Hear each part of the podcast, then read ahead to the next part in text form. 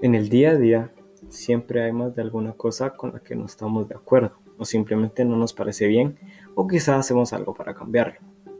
El día de hoy, en este episodio de podcast, hablaré sobre la crisis política. Explicaré lo que es junto con unos ejemplos. También trataré de profundizar un poco en este tema tan polémico hoy en día.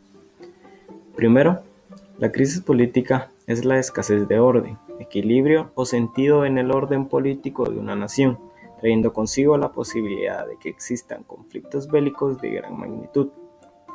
Otra característica, la cual me pareció muy curiosa, es que mayormente surgen de la nada, sin previo aviso.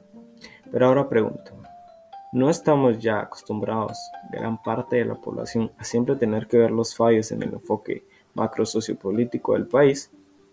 Pondré un ejemplo. Actualmente, en estos años de pandemia, existe una crisis política en el gobierno del actual presidente de la República, Alejandro Yamatei, el cual vino sin previo aviso, aunque considero que, a como hemos vivido los años anteriores, todo iba muy bien como para ser verdad.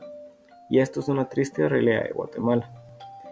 Cómo cada vez perdemos más la esperanza.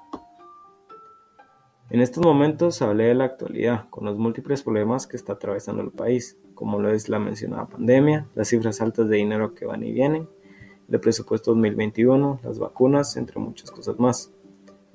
Pero también cabe aclarar que este problema viene de muchos años atrás, con presidencias pasadas, fraudes, mentiras, malas intenciones y organizaciones.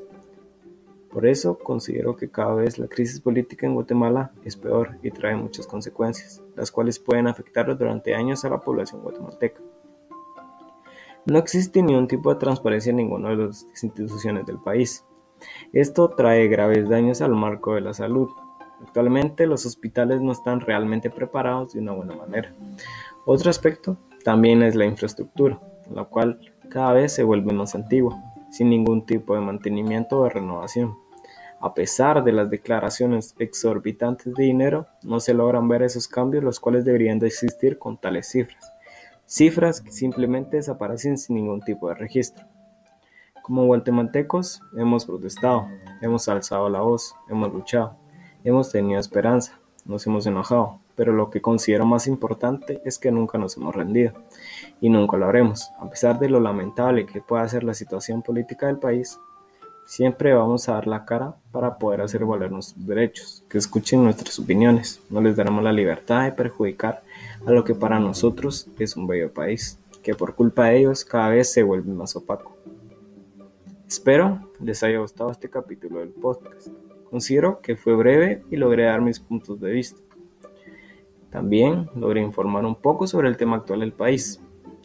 Yo soy Manuel Estrada y nos vemos en el próximo capítulo.